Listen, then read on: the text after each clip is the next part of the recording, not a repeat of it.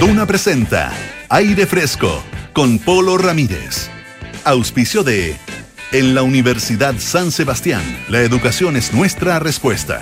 Y descubre todo lo que Red Dávila puede hacer por tu salud. Duna, sonidos de tu mundo.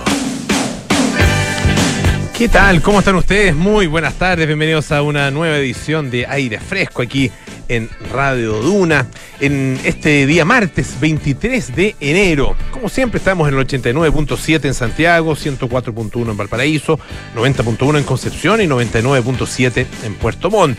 Importante que ustedes tomen nota ah, de cuáles son nuestros diales, cuál es el número, ¿no es cierto?, donde pueden encontrar Radio Duna en los distintos lugares de Chile, porque no solo en las ciudades que mencionamos, sino que también en sus cercanías. Ah, muchos balnearios, por ejemplo, se puede escuchar la radio en directo, sino a través del canal 665 de BTR y también en nuestra aplicación.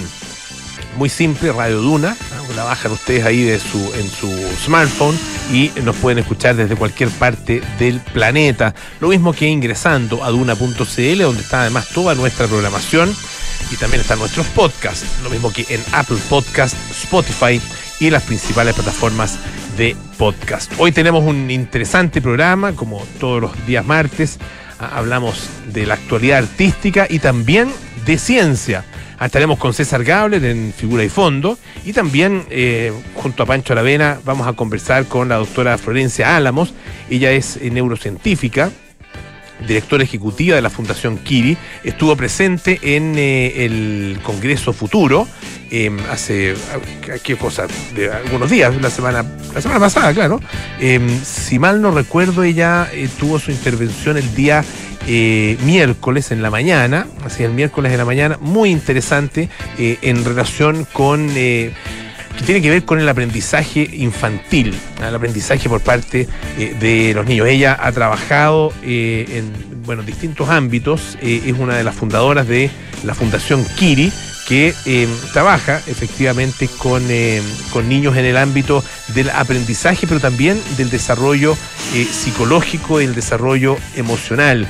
Ah, busca generar, de acuerdo con su, su planteamiento, un ecosistema escolar de bienestar eh, en, distintas dimensiones. Y em, todo esto no solo con una inspiración altruista, digamos, sino que inspirado también eh, y con la evidencia, a partir de la evidencia científica. Eso es lo que hace también muy interesante esta, esta conjunción, ¿no es cierto?, del trabajo que ella ha realizado. Así que estaremos eh, con la doctora Florencia Álamos en algunos minutos más aquí en Aire Fresco. Oye, harta noticia, harta cosa que está que ha estado saliendo. ¿Vieron lo de la una guagua? Es una historia increíble. Una guagua que nace, nació en Colombia, o sea, nació en España, de una madre de origen colombiano. Eh, y fíjense que es la segunda guagua en el caso de España eh, que nace en un útero trasplantado.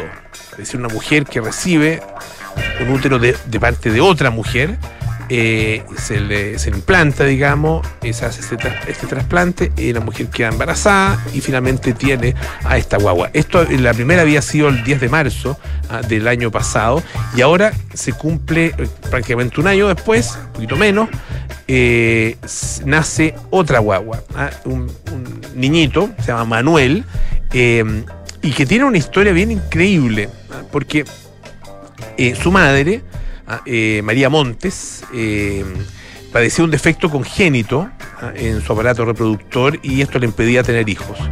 Eh, bueno, el punto es que ella recibió un útero donado, un útero y la, y la donante era nada menos que su propia madre. Ella recibe el útero de su madre, por lo tanto, ella y su hijo nacen del mismo útero fueron, fueron eh, digamos, gestados, digamos, en, eh, el mismo útero. Ah, esta es una, una, un caso bien, bien impresionante.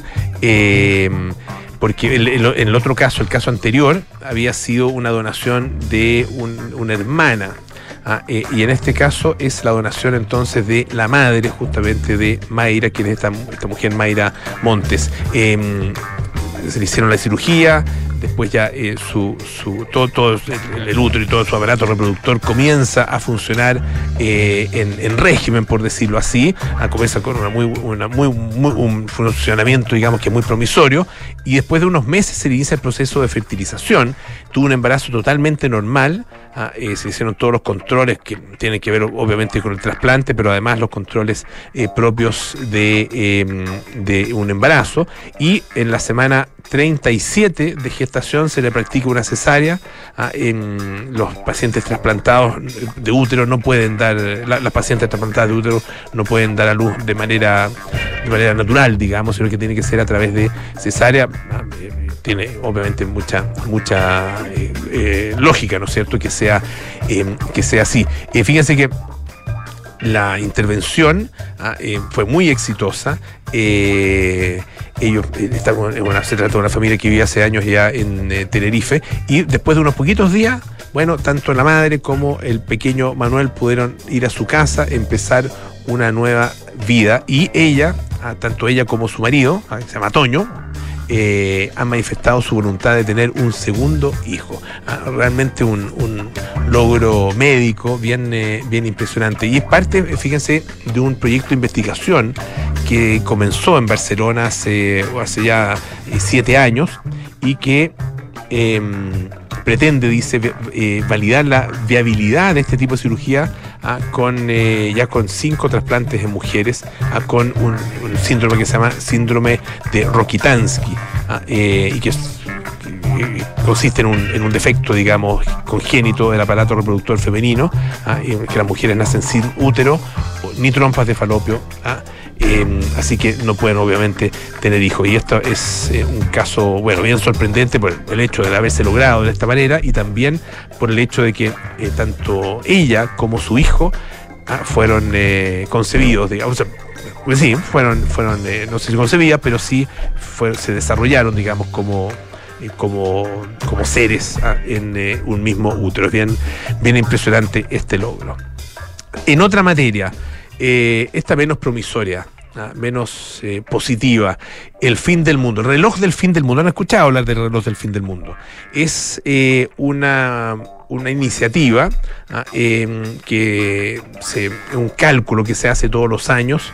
lo encabeza el Boletín de Científicos Atómicos, un, comité, digamos, convocado por el Boletín de Científicos Atómicos, y en esta tradición eh, se da a conocer, ah, se desvela, como dicen los españoles, o se devela, em, cuán próxima consideran los expertos que está la humanidad en el reloj del apocalipsis, de su medianoche.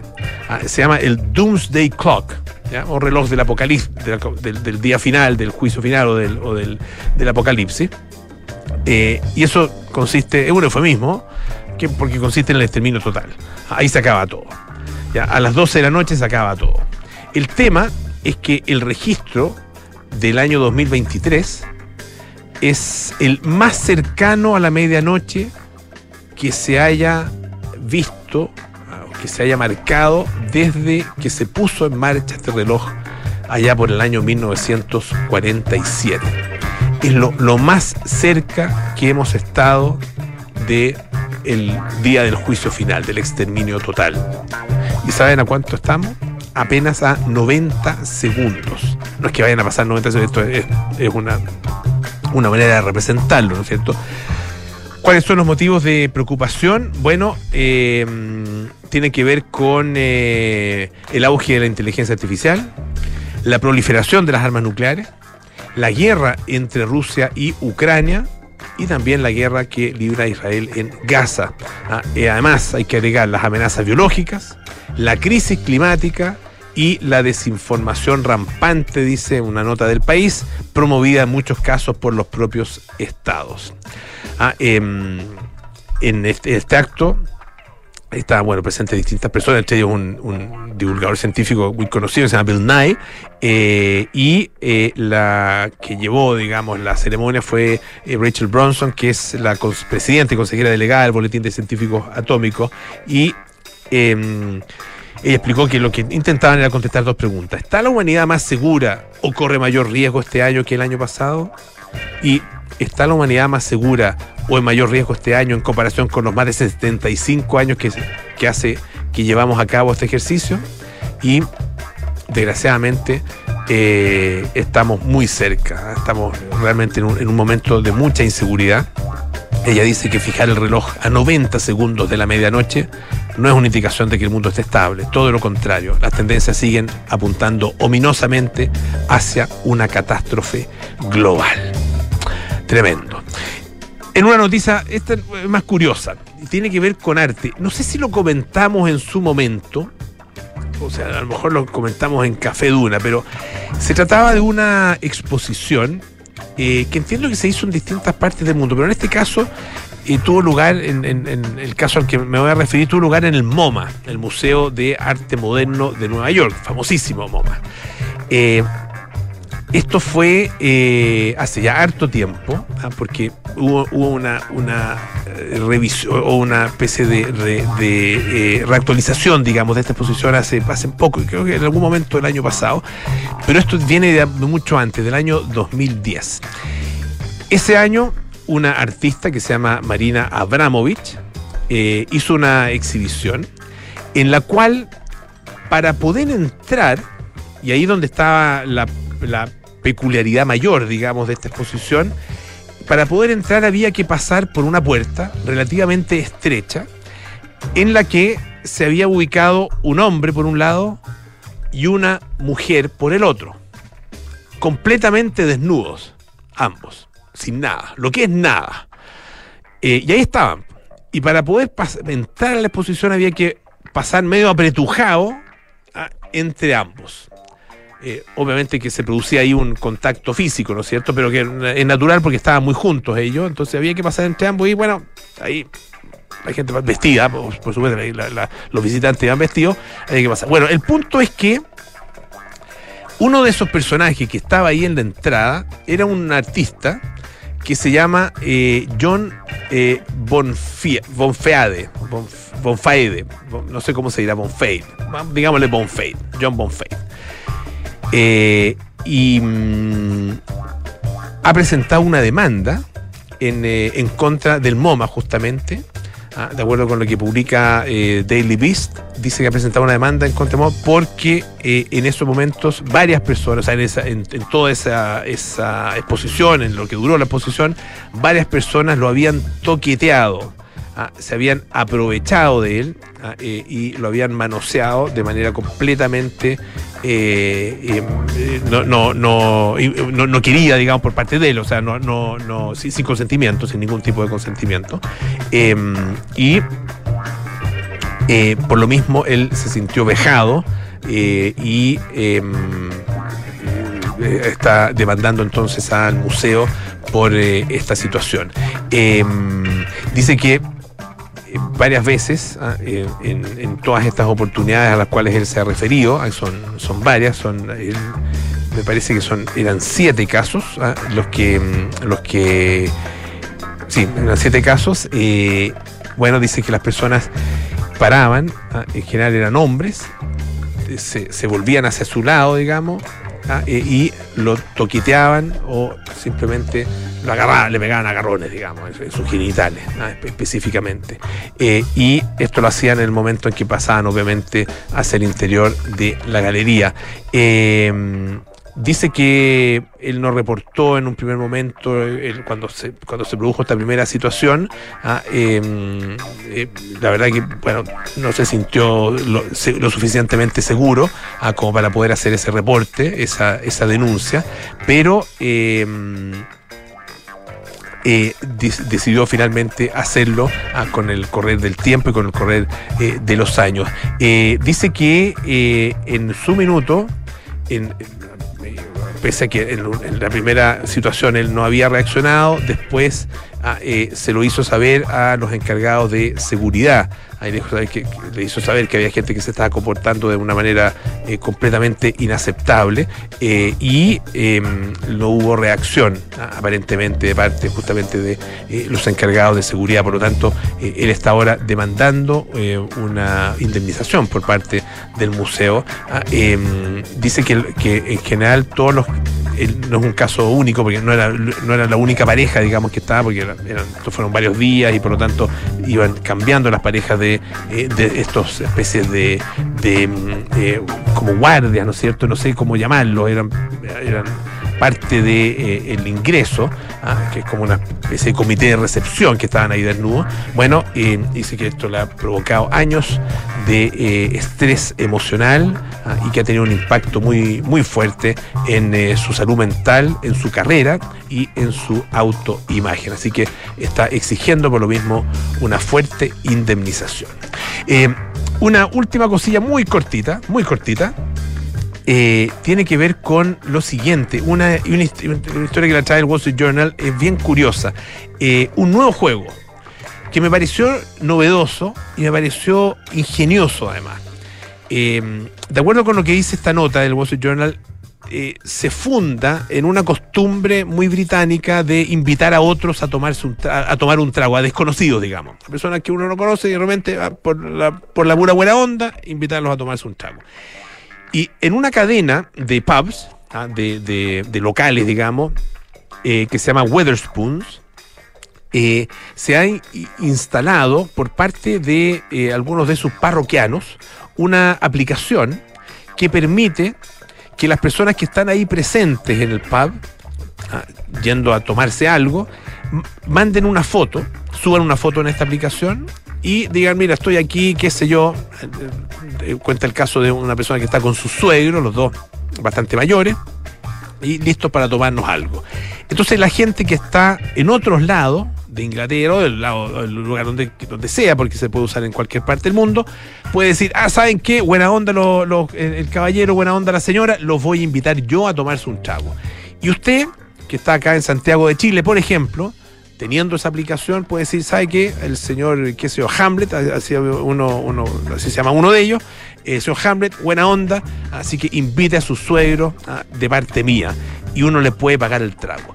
Y esto se ha hecho tremendamente popular allá en esta cadena. Ya tiene a miles y miles de personas que están de alguna manera regalándose tragos, invitándose tragos unos a otros ah, en eh, una en una em, actitud, digamos, que tiene que ver, claro, con buena onda, pero también con la posibilidad de que el momento en que ellos vayan a, una, a uno de estos pubs, pueda también un desconocido desde cualquier parte del mundo regalarle un trago eh, también a alguno de ellos. Eh, Geoff y Josephine Irlam, que es el nombre de los suegros de este señor eh, Mark Hamlet, ah, que cuenta esta historia, o que, con el que comienza a contarse esta historia, llegaron eh, o sea, entraron en muy buenas condiciones, pero nos salieron también en algún minuto dijeron, ¿saben qué? Por favor, no nos sigan regalando tragos porque de aquí vamos a salir en muy mala situación. Así que eh, en algún momento tuvieron también que parar con esa, esa buena onda que había comenzado. Vamos a escuchar un poquito de música. Este es YouTube con Atomic City.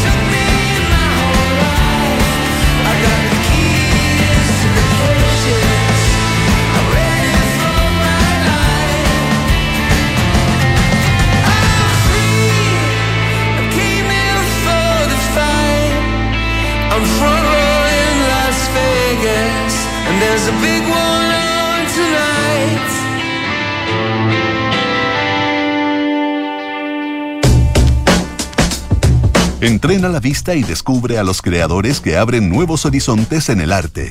Porque ver es más que mirar, esto es Figura y Fondo, con César Gabler, en aire fresco. Presentado por Fundación Actual. Ya estamos acá en el estudio con César Gabler para dar una vuelta a eh, la actualidad artística que mm, ha estado muy activa y no exenta de polémica, César. ¿Qué tal? Muy bien, Polo. Sí, pues hemos tenido polémica en enero. La primera fue, todos lo sabemos, ¿no? La obra de Enrique Matei, instalada frente al Museo Bellas Artes, una obra que, como suele ocurrir en las, en, las polémicas, salta el maní así de repente, insospechadamente, cuando nadie lo espera, porque parte de la obra y a nadie lo sorprende y son una inauguración más, una, una, promoción más dentro de la escena artística, pero de, de pronto basta que alguien haga un comentario, lo suba a redes sociales, se emprende la mecha y comienza el escándalo. Y claro, Como el peso pluma, el escándalo con peso pluma. El escándalo de peso pluma que. Alberto Mayor. Exacto, que está ya con la columna de Alberto Mayor. Ya hemos tenido, la, escena artística tiene este tipo de escándalos, al menos desde la época de la silla, ¿cierto? De, de Humberto Anilo, estamos hablando de los años 80, pero hay que decir que en realidad si uno va revisando la prensa que cubre el mundo del arte, el escándalo ha acompañado siempre a la relación entre los medios y el mundo artístico. O sea, si pensamos los impresionistas, para poner un ejemplo clásico, mm. Fueron absolutamente denostados por los medios y justamente la relación entre la cobertura mediática en ese entonces de, las publicaciones de la prensa escrita y el público consistía siempre en usar el arte como un objeto de burla, como algo ridículo. Mm. Y hoy día, claro, el tema del escándalo pasa por la relación entre arte y financiamiento público. Porque si vemos el, tema de, Enrique Matei, lo que primero se puso de relieve fueron los 22 millones de pesos que costó el proyecto. Y en este caso que, que, vamos a comentar, ¿cierto? El de Dani Rebeco, El lenguaje no alcanza, también junto con la clave vandalismo y por supuesto todo lo que tiene que ver con eso y el, crimen que está ocurriendo permanentemente en, Chile, ¿cierto? La, criminalidad y, la puesta en relieve de ese tema en los medios. Bueno, eh, eso sumado a los 21 millones de pesos que también costó el proyecto, hace que sea un... Eh, no sé, un, elemento muy interesante, muy entretenido eventualmente para, la cobertura mediática, eh, tomar eh, la obra. A mí lo que me interesa, más que hacer ahora una condena al vandalismo, que es una dimensión, por supuesto, de la obra que, podemos comentar, me interesa analizar un poco qué, qué pasa con la obra. Sí, recordemos que, que, esta es una obra que está, estuvo en realidad expuesta en Valparaíso, Ah, eh, en el Centro Cultural eh, Cárcel se llama, ¿no? Exacto, eh, ex cárcel. Ex cárcel. Ah, en el Centro Cultural Ex Cárcel, financiada por Fondart y que consistía, bueno, tú lo vas a, lo, vas a explicar en detalle, pero básicamente en una construcción o exhibición de una frase, la frase el lenguaje no alcanza, a partir de letras que fueron robadas y por lo mismo vandalizadas, ¿no es cierto?, en distintos edificios privados y públicos de Valparaíso. Exacto. Está esa obra y está unos videos también. Unos videos, claro. Y, los videos donde se lo ve al artista o, o, al, o un performer, no sé, que aparece trazando una línea con spray o no, no, no, no, logré ver bien en el video si es un spray o una brocha de pintura, pero aparece trazando una línea continua que parte con un no más. ¿Ya? Eh, un no más y ese la línea que cruza la, vertical se va extendiendo. En cierta medida uno puede recordar ahí a Lottie Rosenfeld, con, su no más, eh, y lo que significó el no más en, tiempos de dictadura. Claro, eh, en la época octubre, ¿cierto? En todo el contexto del estallido social, el no más a lo mejor podría haber pasado piola y hasta se lo habrían comprado eh, favorablemente mucha más gente. Pero todo lo que ha pasado posteriormente eh, y, la crítica hoy día que aparece de, sectores cada vez más amplios hacia lo que fue el estallido social, una cierto, podríamos decir, cierto revisionismo del fenómeno del estallido social, hace que evidentemente una obra que toma esa bandera y más encima la, materializa de esa forma, con un acto que es eh, inobjetablemente vandálico, más allá de cómo uno se represente el vandalismo, no voy a tomar una postura personal. Yo personalmente no lo apruebo, pero puedo entender que haya gente que lo reivindique artísticamente, pero hay que reconocer que es vandalismo y que eso es penal, es, punible, digamos, es un hecho punible. o sea, eso es objetivo. Eh, y el punto es que, claro, hoy día la sensibilidad frente a una obra así es completamente distinta de hace al menos dos años. Claro. Y claramente el hecho de que más encima se exponga en un espacio que es de que tiene financiamiento público también, ex cárcel no un espacio privado. Y más encima, para agregarle, agregarle peso a la causa, sea con financiamiento del Fondar, ha hecho que resulte muy polémico y si uno revisa los comentarios en redes sociales, son eh, bastante duros respecto tanto a la obra como al artista. Y son esas obras que nuevamente ponen... Eh, en tela de juicio, número uno, la relación entre arte y sociedad. Y dos, la relación entre el financiamiento público, estatal, y el mundo del arte. Porque tal como ocurrió con eh, la pieza de Matei, de inmediato la crítica es ¿por qué para este adefesio o para esta tontera se destinan recursos públicos? Y de inmediato entonces surge una crítica muchas veces lapidaria eh, hacia el sistema del arte en su conjunto. Ahora, eh, acá está claro, eh, está hay varias discusiones que se abren. Una tiene que ver un poco con lo que tú planteas de un hecho delictivo ah, que es adoptado, digamos, y, transformado en una representación artística y está, entonces está ese conflicto, ¿no es cierto? Esto es un delito y no podemos avalar un, delito. Pero si no fuera un delito, ah, eh, si esto tuviera otro, si estas letras tuvieran otro, otro origen, si hubieran sido encontradas, si hubieran en el suelo, eh, no sé, eh, no, las hubiera sacado, no sé, hubieran tenido un, origen no, o sea, claramente el origen de la, el origen del material con el que trabaja el artista es lo que genera la polémica. Claro. Porque, de hecho, ninguna de las dos cosas son inéditas. Claro, ya. Pero, pero si, si no tuvieran ese componente, el mensaje que intenta entregar, el mensaje eh, supuestamente artístico que intenta entregar el artista, eh, se desvanece. ¿ah? Porque, porque en el fondo surge de ahí, ¿no? Surge de estoy cometiendo un delito y ustedes, y, se los estoy presentando, poniendo aquí frente a ustedes, ¿ah? de, esta, de esta manera distinta. No es simplemente eh, recoger algo que está en la calle, eh, transformarlo en. no es reciclaje. no es un reciclaje, no es un, no es un ready-made tampoco, ¿no es cierto? Ah, sino que es un es, es, el mensaje. ¿ah? Es transgresión. Es, transgresión. Es transgresión. Ahora, es transgresión de la ley. Interesante, transgresión de la ley, mm. pero es transgresión de la ley de alguien que trabaja dentro de los códigos del arte contemporáneo. Claro, puede venir la crítica ya radical hacia todo el sistema del arte contemporáneo. Pensemos en la mexicana Avelina Lesper o Antonio García Villarán, que ha acuñado el concepto de amparte, que en el fondo, frente a esta y cualquier otro tipo de manifestación similar, tienen una crítica lapidaria que en el fondo se basa en el argumento de que todo este arte es pura ideación mental, pura chaya, y no tiene ningún peso artesanal, no hay una un conocimiento, podríamos decir, profesional de un oficio y, que esté amparado en una tradición que respalde cierto ese trabajo. Pero si lo vemos de la otra vereda, de la vereda del arte contemporáneo, uno puede pensar este trabajo, incluso la parte más transgresora de ir rayando la ciudad, eh, con obras del arte contemporáneo que son bastante reconocidas. Eso es lo, paradójico del asunto y lo que siempre le, pone complejidad a estos debates.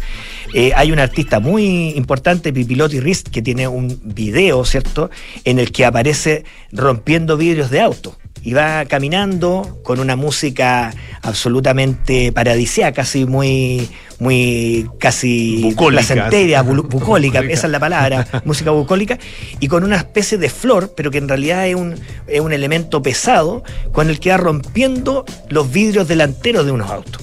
Está cometiendo claramente un acto delictivo y al hacerlo lo hace de una manera absolutamente eh, no sé, como decías tú, bucólica, alegre, como una especie de travesura.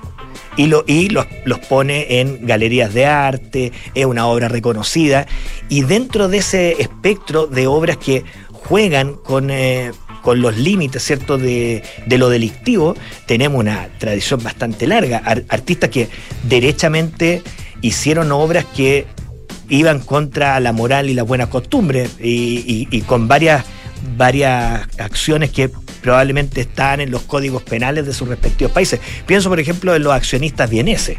Si uno ve las cosas que hacían los accionistas vieneses, son bastante eh, macabras en algunos casos y llevaron a que algunos de ellos terminaran efectivamente en la cárcel. Y no digo solo con su vida privada, sino con obras que entraron al sistema del arte y están en algunos libros. Eh, este caso no me parece que sea comparable a eso. Estamos hablando de vandalismo. Mm. Pero claramente hablamos de vandalismo en un momento en que el tema es particularmente sensible y en una ciudad que ya está completamente vandalizada, que es Valparaíso. No quiero decir que se pueda hacer que sea más legítimo hacerlo en, ciudades que tengan mejores condiciones. Yo no, no lo apruebo el vandalismo, no me gusta pero entiendo y me parece que tú haces muy buen, bien el punto de que parte de la obra es la transgresión que está presentando. Claro, y sin, esa, transgresión pierde completamente el sentido. Y cuando uno escucha al artista, eh, más se reafirma ese concepto. Exacto, exacto. O sea, él en la presentación que hace de su proyecto en, su página de Instagram, está en su perfil de Instagram, un video que le hizo un, eh, un medio eh, por cierto, un video muy bien hecho y que da cuenta que no es el único trabajo que expone. Mm.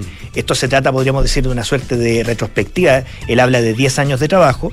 Él hace murales también y sus murales son de muy buen acabado. Son unos murales en un estilo, podríamos calificar, de, de cómic, eh, humor gráfico, pero con un oficio bastante trabajado dentro de ese lenguaje. O sea, no es alguien que solo haga acciones vandálicas. O sea, yo creo que también hay que entender que eh, como artista tiene un cuerpo de obra, lo comparta uno o no, que va más allá de esto.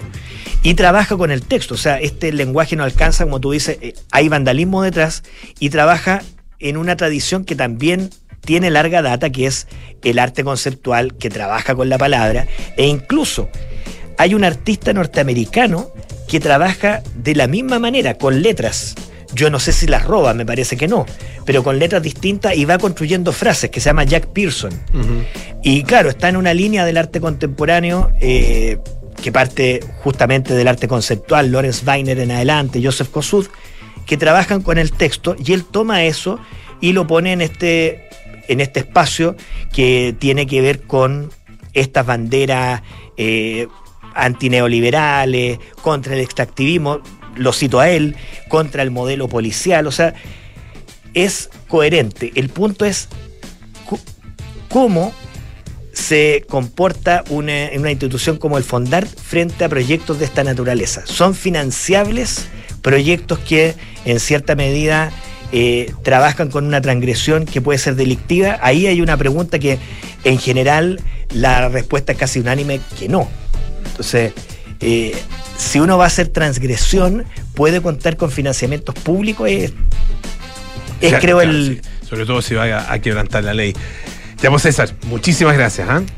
Que esté muy bien, César Gable, en Figura y Fondo, presentado por Fundación Actual, todos los días martes acá en Aire Fresco. Descubre por qué Clínica Dávila y Red Dávila, más que Clínica Dávila, Red Dávila, es la mejor opción para cuidar tu salud. Recuerden que son cinco sucursales. ¿ah? Si eres FONASA o ISAPRE, accede a la mejor atención médica con cobertura en todas las especialidades. Además, los seguros Dávila Contigo ofrecen diferentes productos eh, para entregarte la protección que tú y tu familia necesitan. Red Dávila calidad a tu alcance. Y en estos tiempos de cambio sin precedentes, la Universidad San Sebastián se enfrenta a los desafíos de Chile con la herramienta más poderosa, la educación. Universidad San Sebastián, vocación por la excelencia. Hacemos una pausa y volvemos con más aire fresco.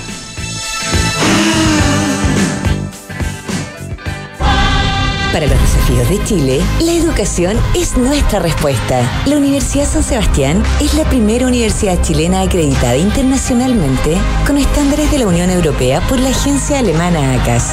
Reconocimiento reflejado en nuestra preferencia, con más de 50.000 estudiantes en nuestras sedes y la segunda universidad con mayor matrícula de pregrado del país.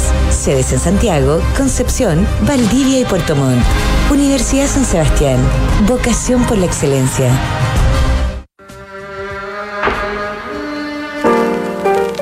Transformado en un explorador de la world music, el guitarrista Ray Cooder viajó a Cuba en la década del 90 a recuperar la música pre-revolucionaria. En solo seis días, un puñado de leyendas de la isla grabaron Buenavista Social Club, un disco que se transformaría en marca registrada y que capturaría el momento en que Cuba fue el centro de la música latinoamericana. Esta es la historia que te contaremos hoy desde las ocho y media en un nuevo capítulo de Sintonía Crónica Debut en Duna 89.7. Descubrí que Red Dávila está más cerca, con las clínicas Dávila y Dávila Vespucio y los centros médicos en Las Condes, Ñuñoa y Maipú. También descubrí que es la mejor red privada en GES y cuenta con seguros de salud pensados en mi protección y la de toda mi familia. Red Dávila es para mí. Descubre tú también todo lo que Red Dávila puede hacer por tu salud. Reserva tu hora en dávila.cl. Dávila, calidad a tu alcance. Estás en aire fresco con Polo Ramírez. Ya estamos de vuelta aquí en eh, aire fresco, listos para la presentación de nuestra sección de ciencia de los días martes. Nos preparamos para los viajes espaciales, conocemos los últimos avances de la medicina y nos enteramos de los nuevos algoritmos que se están usando. Activa tu inteligencia artificial, porque en aire fresco es hora de conversar con los expertos junto a Polo Ramírez y Francisco Aravena. Ya estamos junto a Pancho Aravena para conversar con eh, una de las presentadoras, de las speakers, ah, eh, que se presentaron justamente en el Congreso Futuro, eh, con una temática que es tremendamente interesante y tiene la gracia, Pancho, de conectar la ciencia con vivencias muy cotidianas. Exactamente. Ah, y de eso vamos a conversar con nuestra entrevistada esta tarde. Con vivencias muy cotidianas y con preguntas muy cotidianas que yo creo que nos asaltan a todos sobre todo desde la paternidad también, ¿no? Eh, que es como esta interrogante que nos abre la posibilidad de eh, o, la, o el, nivel de cambio, la profundidad del cambio que prometen las herramientas como la inteligencia artificial, por ejemplo, cuando hablamos de la educación. Estamos con Florencia Ábalos, ella es en... Eh, Álamos. Álamos, perdón. Ella es eh, médico, es PhD en neurociencia, es académica del Centro Interdisciplinario de Neurociencia y Centro de Bioética de la Pontificia Universidad Católica, es funda, fundadora, perdón, cofundadora de Ciencia Impacta, una ONG dedicada a democratizar la ciencia a través de proyectos de divulgación y educación, y también es eh, cofundadora de la Fundación Kiri, entre otras instituciones. Eh, Florencia, ¿cómo estás? Buenas tardes. Muchas gracias. Estoy acá muy, muy, feliz, muy contenta de esta invitación a Aire Fresco. Eh, Florencia, eh, eh, quería partir esta, esta conversación por una pregunta que nos hicimos hace ya mucho tiempo, pero que yo creo que la podemos actualizar me acuerdo haber visto un titular de una revista, sí, pero yo creo que una una, una no sé si la revista fue la primera en, en, ponerlo así tal cual, pero la pregunta era, ¿nos está haciendo más estúpido Google? Que era básicamente la pregunta sobre si, eh, si, si, eh, derechamente, si era habría, habría que googlearla. Básicamente con internet, ¿no? Y ahora eh, uno, uno eh, cae en conversaciones donde se pregunta si el nivel de profundidad del cambio que prometen eh, herramientas como la inteligencia artificial nos hace correr ese riesgo cuando pensamos en la educación, en la formación de las nuevas generaciones. ¿Cuál es tu, tu opinión al respecto? Quería partir por esa pregunta, ¿no? Una, una gran, gran pregunta. Yo creo que quien no se, quien no se la ha planteado y, habla muy bien de que nos estemos cuestionando con, las nuevas tecnologías. Em, yo quizás quisiera para responder esa pregunta decir esto que nos está pasando hoy día y que un poco parece como, como el fin del mundo, ¿cierto? Porque de verdad estamos bien. Oh, se nos corta ahí. Sí, estamos ahí con un. Ah, ahí, ahí, ahí, volvió, sí, ahí volvió. Te alcanzamos a escuchar eh, lo del fin del mundo y eh, ahí, se nos cortó. Ya, yo quería decir que no es primera vez que como humanidad nos hacemos estas preguntas frente como a la irrupción de las nuevas tecnologías.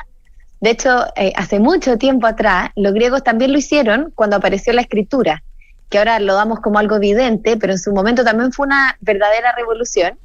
Y en ese minuto lo que, lo que se preguntaban los grandes pensadores era cómo esto iba a afectar eh, a la memoria, ¿cierto? Esa capacidad cognitiva que tenemos de almacenar cosas, una vez que empecemos a escribirla, la vamos a, subutilizar. Entonces, el razonamiento y la lógica eran un poco lo mismo. Yo creo que ahora con la emergencia de Internet, de la inteligencia artificial, ¿cierto? Em, de las redes sociales, etcétera, es como inminente que uno se haga la misma pregunta, pero con, otros quizás eh, capacidades cognitivas. Eh, y yo creo que, que, más que nos vamos a volver más tontos, vamos a aprender a usar otras, eh, otras características que nos van a diferenciar de las máquinas y que van a tener mayor relevancia. O sea, y a mi modo de ver, una que es muy evidente es el pensamiento crítico, ¿cierto? Mm. La capacidad que tengamos para, para hacer buenas preguntas, para discernir qué información es correcta, qué información es falsa. Vivimos en una era donde hay mucha información, pero tenemos que ser capaces de desmenuzar y saber qué desinformación es válida y también cómo buscarla. Entonces, creo que no nos vamos a hacer más tontos, pero que vamos a empezar a utilizar eh, competencias que quizás van a ser más críticas que, antes, ¿cierto? En función de esta revolución y la automatización que estamos viviendo hoy día. Eh, sin embargo, uno podría preguntarse, Florencia, si es, si es necesario, eh, de alguna manera, eh, sembrar, o más bien, construir sobre todo en la primera infancia, algunos pilares fundamentales eh, que eh, a lo mejor están eh, al margen, digamos, de todo este desarrollo tecnológico. ¿Cuáles, si es que es así, cuáles son efectivamente esos pilares? ¿De qué no nos podemos olvidar? y qué elementos no podemos dejar atrás ah, como para que mm. el desarrollo eh, cognitivo, el desarrollo intelectual de una persona sea completo ah, y, tenga los fundamentos necesarios? Em, mira, me voy a ir quizás como un, un poco al mundo del empleo, voy a hacer como un, salto, pero que creo que da buena respuesta, porque si analizamos hoy día lo que está pasando con el mundo laboral, ¿cierto? Y la emergencia como de la automatización y, las máquinas, etcétera, estamos viendo que grandes eh, rubros, ¿cierto?, están siendo reemplazados por las máquinas. Y hay ciertas competencias que el humano antes se sentía como eh, dueño un poco del mundo, porque acá me las traigo yo, ¿cierto? Que, que la verdad es que los computadores, etcétera, están haciendo mejor que nosotros. Y tienen que ver con, con competencias que requieren procesar información en, en, corto tiempo, ¿cierto? Con almacenar información, eh, con tareas que son más bien operativas.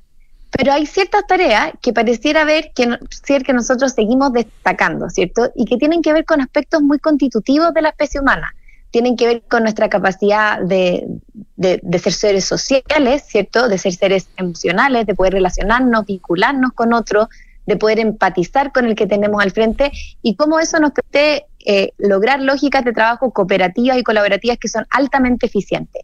Entonces, yo creo que esos aspectos, que han sido lamentablemente a veces aspectos un poco tímidos de nuestro sistema educativo, toman más preponderancia que nunca. Y creo que esos son precisamente los que tenemos que fortalecer y como decías tú, son aspectos súper críticos desde la primera infancia. O sea, tenemos mucha evidencia que mm. incluso desde los primeros mil días, que me toca mucho de la perspectiva de neurociencia, son los días más importantes, críticos y las ventanas de oportunidad porque formamos la gran mayoría de, nuestras conexiones y nuestros cimientos eh, de bases neurobiológicas que nos van a permitir después desarrollarnos. Mm. bien en este mundo y nuestros quehaceres. Entonces, creo que, creo que ahí está como la clave, en esto que nos define como especie, que nos hace humanos, Em, y que hay que darle una nueva preponderancia. Florencia, justamente hablando de la infancia, em, uno, si uno piensa que eh, los, niños, digamos, para, para su, su, futuro, digamos, van a tener que manejar herramientas que nosotros no tuvimos que manejar, por ejemplo, eh, hay quienes eh, son partidarios de incorporar esas herramientas desde el principio de la vida, desde la infancia, familiarizar a los niños con la tecnología, etcétera, etcétera y quienes son más eh, quisquillosos, eh, más, eh, si se quiere, más conservadores al respecto, eh, en atención a justamente la, las necesidades de formación de, de, los niños, del cerebro, los niños antes de determinada edad y que vaya cumpliendo que vaya cumpliendo las etapas. Eh, ¿Cómo ves tú esa, mm, no sé si es una dicotomía, es una tensión, pero son quizás diferentes posiciones, sobre todo considerando, y quiero preguntarte eh, más adelante sobre eso, eh, los proyectos que tú has supervisado, y hay uno muy interesante que tiene que ver con la incorporación de la robótica a la, a la educación. Mm. Te agradezco la pregunta. Bueno, yo creo que es un, es un, es un tema de alta controversia, ya acá me gustaría como separar un poco lo que es las tecnologías, que creo que es un campo bien amplio, de lo que son las pantallas, que yo creo que es lo que ha despertado, ah, sobre todo el, uso de teléfonos celulares, mm. ¿cierto?, en, en, el ámbito educativo. Y ahí yo quiero poner una alerta porque eh, creo que la tecnología tiene muchos elementos positivos, pero el celular per se, si es que no hay un uso que es conversado, que es reflexivo, con límites muy claros, que a veces, muchas veces en los hogares está ausente o en los colegios también porque nos ha llevado como una inercia, ¿cierto? Esto como que se nos adelantó un poco a la discusión, efectivamente se nos puede ir de las manos, ¿ya? Y esto es porque eh, muchas de, las plataformas a las cuales accedemos en los teléfonos celulares están diseñadas para poder capturar nuestra atención, ¿cierto? Eh, mm. activar nuestros sistemas de recompensa, generar cierta dependencia. Entonces, creo que es súper importante el debate que está ocurriendo hoy día en el sistema educativo de, levantar las alarmas y hacer un uso responsable desde la comunidad educativa. Pero habiendo como despejado un poco esa variable, yo sí creo que no nos podemos vendar los ojos, ¿cierto? Que estamos en un mundo que la tecnología, o sea, tenemos que aprender a convivir con ella, no podemos negarla, ¿cierto? Es algo que está ocurriendo y que va a ser como indispensable saber relacionarnos con ella de forma saludable. Y, y es en esa línea que nosotros desde la Universidad Católica, en alianza con, eh, con la Fundación Mustakis y la Fundación Kiri y otros actores, hemos decidido desarrollar un proyecto para actuar desde las bases, ¿cierto? Desde la educación, que nos permite una forma sana y, positiva de relacionarnos con la tecnología. Y justo antes hablábamos de cuáles son esos elementos que no se pueden perder en la educación chilena. Y hablábamos de los aspectos sociales, de los aspectos emocionales. Y este proyecto, que se llama RIEN, Robótica Integral Educativa y Neurociencia, busca, mediante la robótica educativa, precisamente potenciar esas competencias que son críticas para el mundo de hoy. Eh, y yo creo que hacia ahí va, ¿cierto? Hacia cómo hacemos un uso responsable, un uso positivo y un uso que nos fortalezca. Estamos conversando, les recuerdo, con eh, la doctora Florencia Álamos. Eh, ella es doctora en neurociencia, académica del Centro Interdisciplinario de Neurociencia y Centro de Bioética de la Universidad Católica, también directora ejecutiva y cofundadora de la Fundación Kiri a lo mejor estoy confundiendo, eh, vi varias de las conferencias y empieza, se empiezan a uno a mezclar, ah, te pido disculpas si es así, pero eh, al inicio de tu conferencia en el Congreso eh, hablaste de el uso de pantallas y de, la, y de la cantidad de horas, ¿no es cierto?, del uso de la pantalla, ¿no? ¿Sí? Sí, fue así. Estás perfecto. Ya, perfecto. Ya, ya, Menos mal. Menos mal. Mira que confundir con otra conferencia hubiera sido bien feo. Mírelo, mírelo, Mateo. No, no, no. No, no, no, claro, bueno, fueron, sí.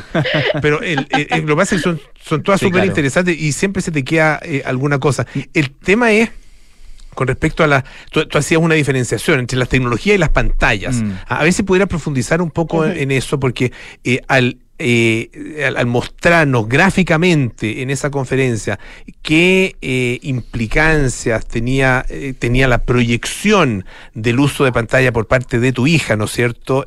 si lo proyectabas hacia el futuro, es una cuestión bien, bien impactante ¿ah? y, obviamente queda un poco de, o sea, genera sin duda una mm. preocupación importante. Mm. Mm. Miren la capacidad de memoria. Los griegos que citábamos al principio estarían muy orgullosos. no creo. No creo. De la vieja escuela, por lo de la vieja escuela. Educación tradicional. Está claro.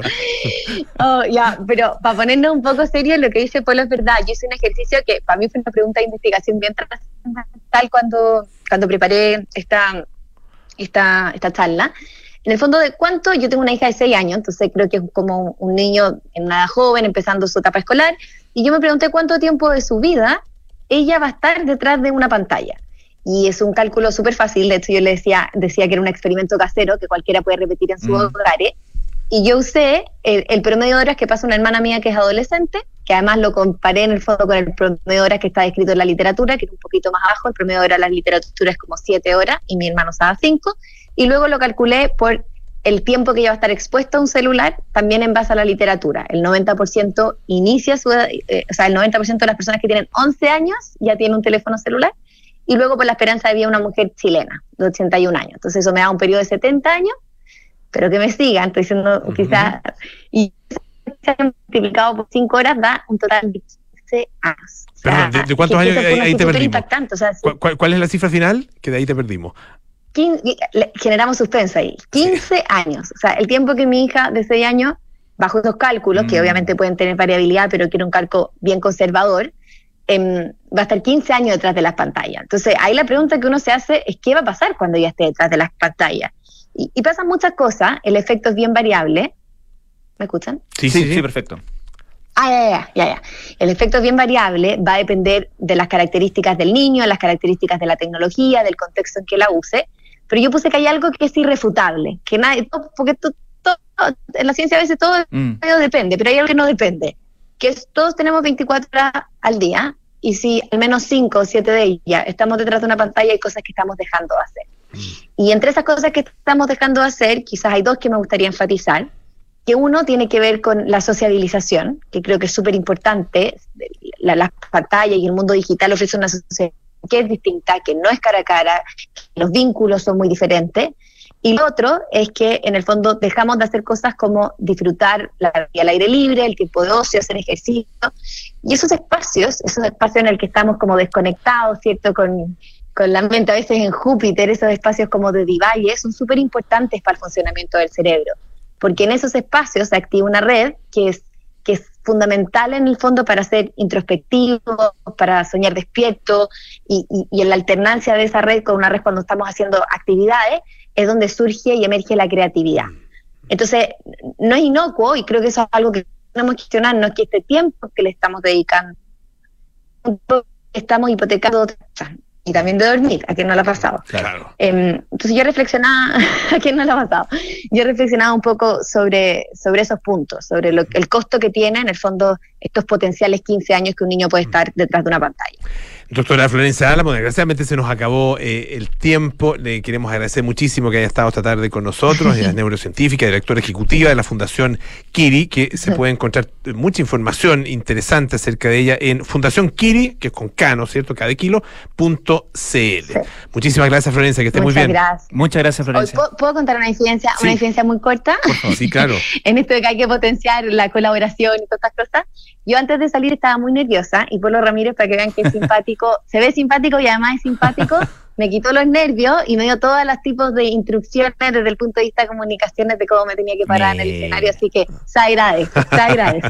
Un gran coach. Hay un futuro ahí, Hay ¿eh? un futuro ahí. Hay tremendo coach, Sí. tremendo Gracias, coach. Florencia, que esté muy bien. Muchas gracias, Pancho. Muchas Un gracias. abrazo Gracias grande. también. Cuídense mucho. Chao, Hasta chao. suerte. Chao, chao, Pancho, hasta el próximo martes. Muchas gracias. Nos vamos. Viene Carta Notables con Bárbara Espejo, Nada Personal, con Matías del Río, Josefina Ríos, Terapia Chilensis, con María José Oche, Arturo Fonten y Pablo Ortúzar. Y Sintonía Crónica Debut con Bárbara Espejo y Francisco Aravena. Y nosotros nos juntamos mañana a las 6 de la tarde para más aire fresco. Chao, chao.